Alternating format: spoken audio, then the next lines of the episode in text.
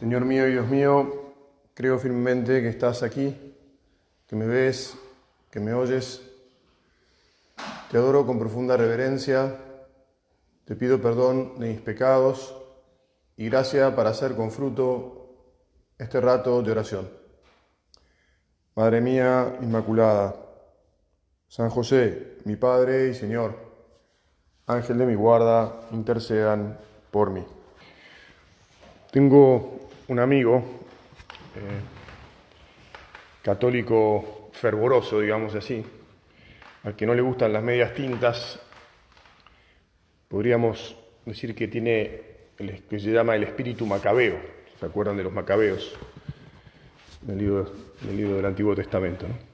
Es decir, no, no le importa si algo es políticamente correcto o no, lo que le importa es la verdad y punto. Eh, en realidad tengo varios amigos que tienen este corte, así como también nos pasará a todos, y ahora de paso pedimos por todos nuestros amigos. Eh, tengo amigos de esos que tapan con la mano derecha lo que están haciendo con la izquierda o que un poco relativizan las cosas. Bueno, pero este amigo, este, al que le cuesta, le cuesta un poco, a este le cuesta un poco aceptar que el mundo es bueno o que puede ser bueno. Eh, y se levanta siempre contra eh, lo mundano, contra la mundanidad. En realidad le cuesta desde un punto de vista teórico, porque después en la práctica es un hombre que ha tenido 10 hijos, y si, realmente pensara que el mundo es malo no traería hijos al mundo, digamos. Este, además trabaja muy bien, eh, le, los lleva a sus hijos de vacaciones, o sea, no solo le da de comer y los viste. En fin, en la práctica después resulta que el mundo es bueno. Pero siempre está eh, en, debate con el, mundo. Y, claro, él piensa que Dios es Dios y con Dios no se puede juzgar. Este, y en cambio ve que, en las cosas del mundo, bueno, eh, licúan a Dios. Es como que le echan agua a, Dios y lo, prostituyen, digamos así. Bueno, hay algo de razón este, en lo que él dice, pero nosotros ya sabemos muy bien que Jesús es Dios y Jesús es hombre, Jesús es del mundo como todos nosotros somos del mundo. No, no, podemos, no podemos plantearnos, aunque existe la vocación religiosa y la vocación contemplativa y eh, y hay gente que se aparta del mundo, ¿no? Pero no porque el mundo sea malo. Todo esto lo recontra sabemos muy bien. El tema es que vivimos en una sociedad, también lo sabemos muy bien, que, que confunde los términos y que pone por encima de Dios a muchas cosas del mundo. Y entonces termina relativizando, licuando a Dios. A este Dios Jesús, vos que nos escuchás, que sos plenamente hombre, y que no solo junto con el Padre y el Espíritu creaste todas las cosas buenas, sino que las asumiste al encarnarte y, al vivir entre nosotros. O sea que en el fondo la norma de nuestro examen para este tema de, de ser del mundo, pero, pero no mundanos, como siempre, Jesús, Jesús mío, Jesús nuestro, sos vos. La pregunta habitual que, nos suena siempre, pienso yo, nos hacemos con, con frecuencia, vos Jesús harías esto que yo estoy por hacer, dirías esto, este chiste que acabo de soltar y que de repente me di cuenta que por ahí lo habrías hecho. Bueno, perdón porque me pasé un pelín, ¿no? O irías a este lugar, a este evento, comprarías este producto, eh, gastarías en esta marca, porque al final hay muchas cosas, como sabemos, que son exactamente iguales, solo que una tiene un cartel que dice una marca que se impuso en la sociedad y entonces sale el doble, es lo mismo que el otro. No, padre, usted nunca va a comprar nada, alguno me va a decir, bueno, no sé. No estoy tan seguro. Es verdad que no compro muchas cosas, pero... ¿O usarías esta ropa por el estado de la ropa o por lo que la ropa representa o por lo que cómo funciona? ¿Qué sé yo? Bueno, nuestro padre, San José María, em, nos explicó mucho de esta, de esta, de este vivir amando al mundo apasionadamente, porque está en el núcleo, en el centro de, del carisma, del mensaje que Dios le puso en sus manos para que nos lo transmitiera. O sea, la secularidad, el santificarse no solo en el mundo, sino a través de las cosas de este mundo, eh, es, si se quiere, el núcleo de ese don que es el espíritu de la obra, que estamos procurando eh, ahora, mientras nos acercamos al centenario, estamos procurando meditarlo cada vez más, este, repasarlo, nuestra historia, nuestra identidad, nuestra misión. ¿no? Esto es clave. ¿no? Cada uno piensa que, recuerdo el otro día habían dado una charla y dice, este tema es el central. Cada uno que le toca es el tema central. Bueno, en cualquier caso, eh, nuestro Padre nos habló de la virtud de la naturalidad que si uno, eh, yo no soy un, gran estudioso así, pero no es de las virtudes más nombradas cuando uno va al elenco de virtudes, ¿no? El otro día, eh, justamente en el, catecismo, salía, porque estamos viendo el tema de las virtudes que, procuramos vivir en casa, y decía, ¿por qué los miembros de la obra han de vivir la naturalidad? Los miembros de la obra han de vivir naturalidad porque son cristianos corrientes, comunes, almas que buscan a Dios en medio del mundo. Este mundo bueno. Gracias, Señor, porque nos has puesto acá, en este mundo bueno, para que te lo llevemos a vos, para que lo disfrutemos y lo santifiquemos, lo hagamos como, como vos lo hiciste mientras estuviste entre nosotros. Bueno, y entonces explica en la letra chiquita, esta naturalidad nada tiene que ver con acomodarse a cualquier costumbre dominante. Por el contrario, la naturalidad lleva a que los fieles de la prelatura se comporten siempre como cristianos coherentes, procurando dar un claro testimonio de su fe en todos los ambientes. El problema, en definitiva, Jesús, ya lo sabemos muy bien, es el tema de la coherencia.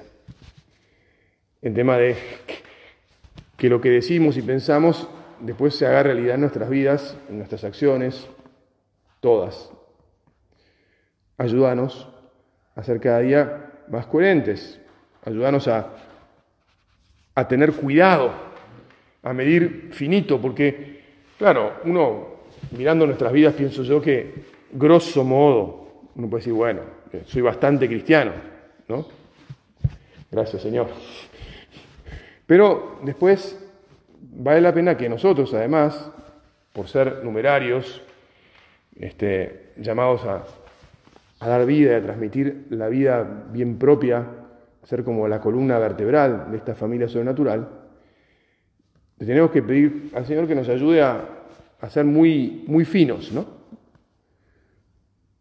Y, entonces, con mucha naturalidad, como Jesús, que no hacía cosas raras, estridentes, mucho menos escandalosas, que seamos personas, no porque queremos ser ejemplares, pero que si vamos a los demás como luz, ¿eh? como los cristianos tienen que ser luz, nosotros especialmente. Señor nos ha llamado para que seamos luz. Y no nos, dejamos, no nos dejemos confundir por el pecado. Como ya sabemos, lo que confunde es el pecado, lo que nos separa de Dios, lo que le ofende o lastima. Jesús no tuvo nada que ver con el pecado.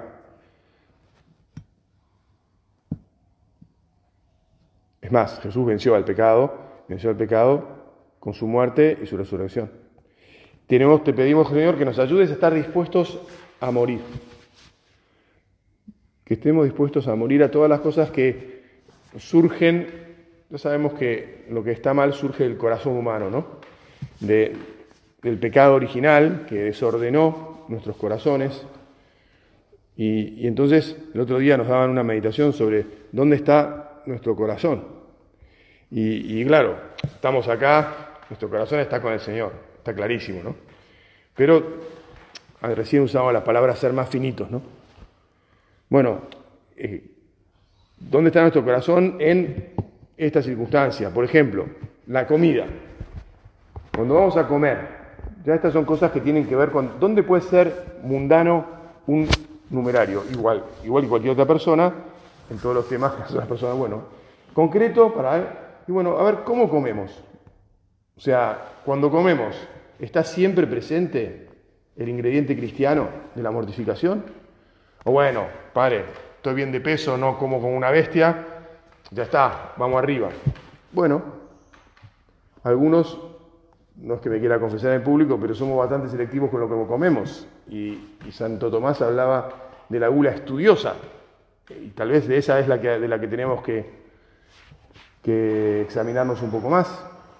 Estamos siendo por ahí mundanos, propiamente ahí. No solo es mundano el que, viste, come, bebe, cualquier cosa, está este, pasado de peso y que uno ve que va devorándose. Bueno, nos damos cuenta, claro, que hay mucha gente que, que vive así, llevado por la comida, como otros viven, eh, no sé, superados por el deporte.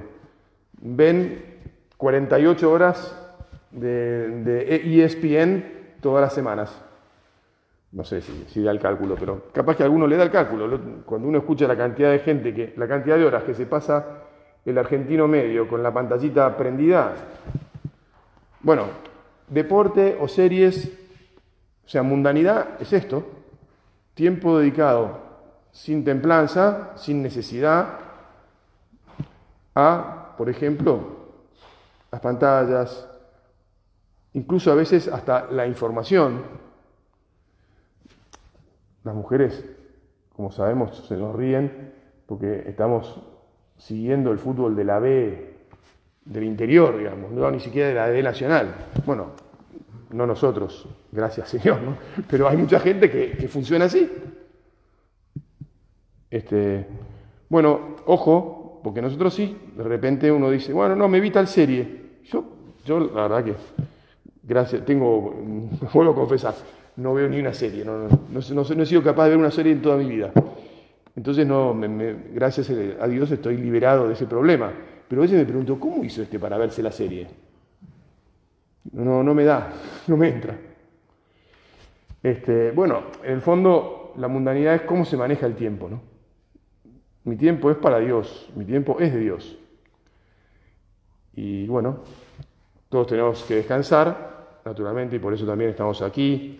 Y Jesús, te agradecemos, te agradecemos el mar, te agradecemos la playa, te agradecemos esta casa. Agradecemos todo lo que estamos disfrutando y también aprovechando para estudiar, para leer, etc. Pero ayúdanos a, a ser más finitos y a cuidar más el tiempo. ¿no? A veces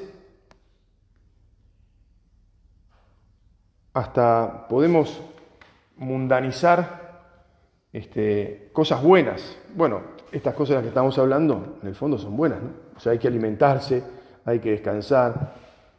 Este, no, sé si se puede decir que uno se puede convertir en mundano por rezar en exceso, pero el egoísmo, si alguna vez nos pasara que dejamos de lado la caridad de ayudar a un hermano nuestro o a una persona desconocida en la calle o a quien sea, o de atender a, un, por ejemplo, una charla fraterna, lo, que fuera, ¿no? alguien que le vamos, tenemos que ayudar, porque teníamos que rezar, y bueno, también habrá que ver si eso no es, de cierto modo, una búsqueda equivocada, y por lo tanto, porque lo que es mundano es el egoísmo.